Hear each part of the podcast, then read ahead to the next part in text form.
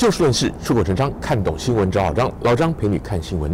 一月二号那天，老张在 Facebook 上看到了一篇贴文，是台北市议员王心怡所贴的。王心怡议员呢，老张本来是不认识，可是呢，先前看到过他的照片，还有一些录像，觉得诶，这个议员好像有一点似曾相识。看了那天的贴文以后，完全明白了。王一元那篇贴文是主要的主题是反对废除死刑，他举的例子呢是以受害者家属的立场说的。他提到他自己的姐姐王婉仪比他大一岁多，在十九岁的时候被一个爱慕他的男生刺杀三十九刀，不幸身亡，然后遭到弃尸。那个时候带给他们家全家极大的悲痛，而王心怡跟王婉怡只差一岁多，所以说他觉得他的生命中的一部分在那一刻永远的消失了。老张看完深有所感，因为王婉怡是老张的小学同学，我们同窗六年，算是蛮熟的同学了。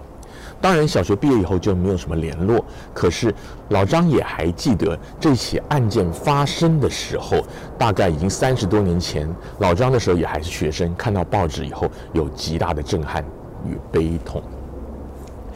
今天要讲到这个主题呢，一方面当时这个王心怡议员贴文的时候是讲到废除死刑这个议题，而这个议题呢，也因为台湾在稍早就是大概也就是几个礼拜以前发生的一个国中生被另外两个国中生一男一女，那个女生去。叫那个男的国中生去把被害人割喉杀死的案件之后呢，外界才发现台湾的法令对于少年犯的保护非常非常的仔细。第一个是少年犯，所以呢，他们不会像成人那样子受审，刑度也比较轻。再来，因为要保护他们，所以他们以后也不会留下任何的记录。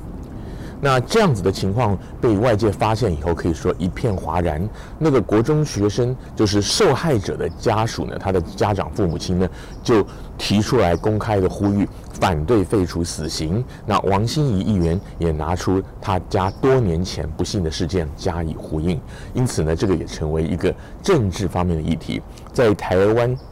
的大选进入倒数计时最后阶段的时候，到底会发酵多少就不得而知了，因为。基本上来讲呢，台湾的主流民意呢是反对废除死刑，但是执政的民进党以及台面上的一些目前有声势的一些政治人物呢，他们都是曾经公开支持要废除死刑的。现在自由意识高涨，人本意识高涨，所以呢，越来越多人关注到这个加害者的人权。的确，有的时候不管是一些刑事案件也好，或其他的一些事件、不幸事件的发生也好。那有的时候呢，背后是有它的背景的，包括有许许多多的加害者，他们本身其实也是破碎家庭、犯罪集团，乃至于整个社会，等于说是一个不正常的情况下，他们成长背景，因为在不正常的一些群体里面，所以他们本身也是受害者。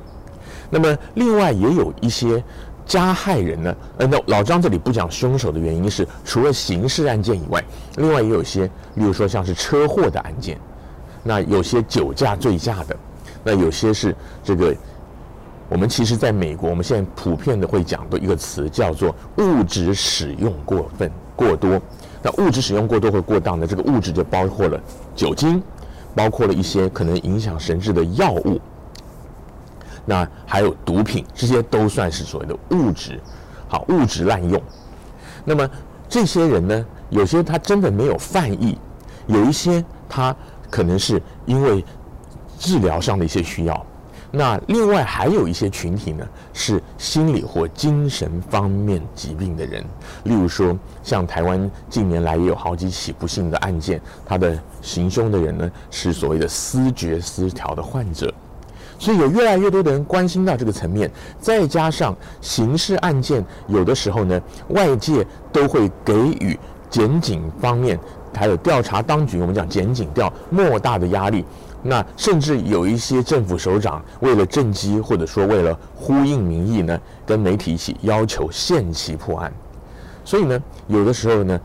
办案的单位在这样的压力之下呢，也希望赶快结案，因此在证据的调查上可能欠周延。然后呢，检方可能起诉的时候，一方面检察官本身嫉恶如仇，另外一方面迎合社会的期待，因此呢求处重刑。那假如法官判决的时候，那有一些疏失的话，就可能造成冤假错案。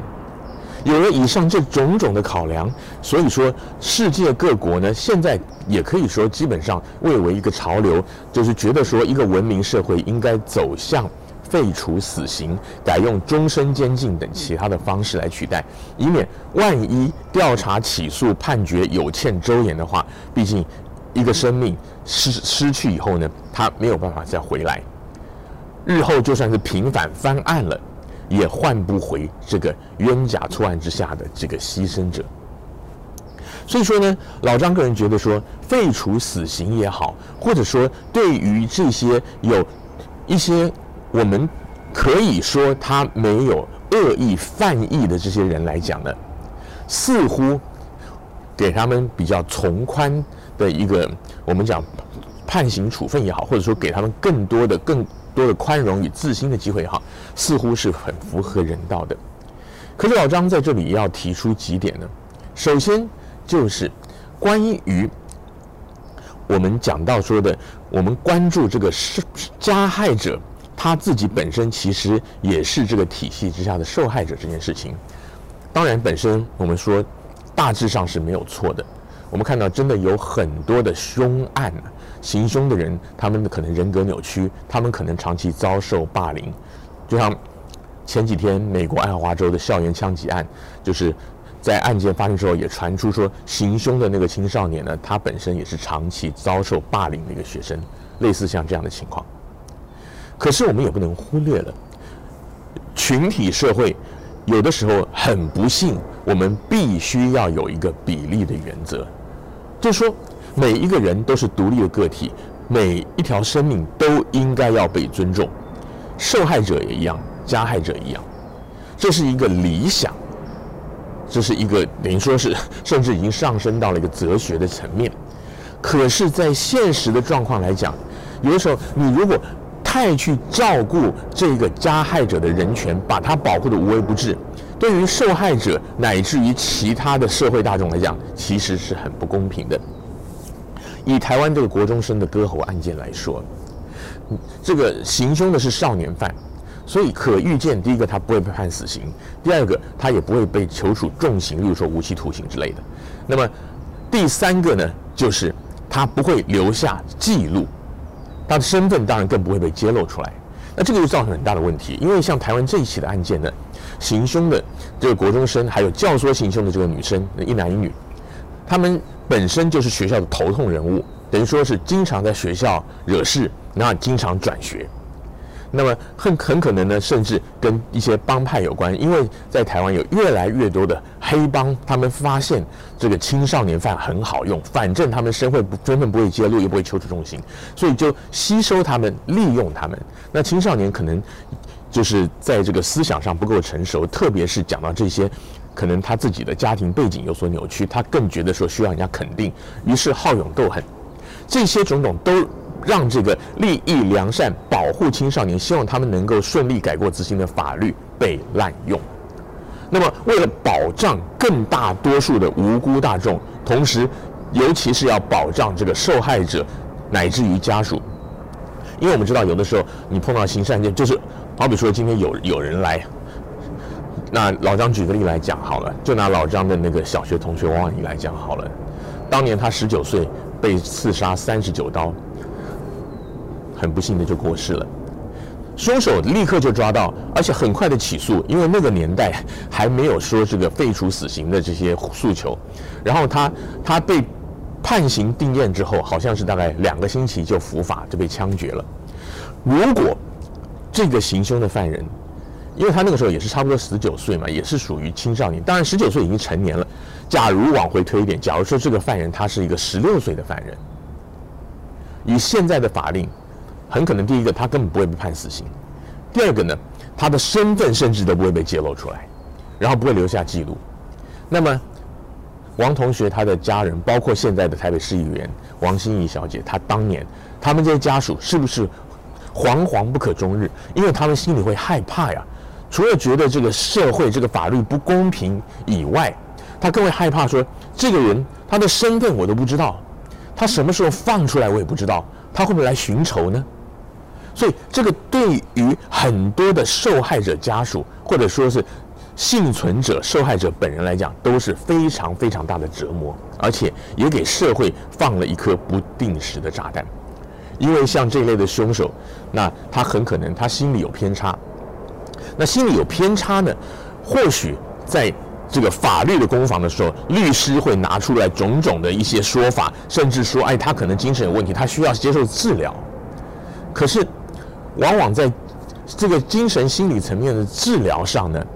没有办法做得很周全，因为很多时候，其实呢，就算是专家也很难百分之百判断一个人的精神状况到底是不是完全正常，或者说他的心理疾病是不是已经完全痊愈了，或者说至少到一个安全的地步。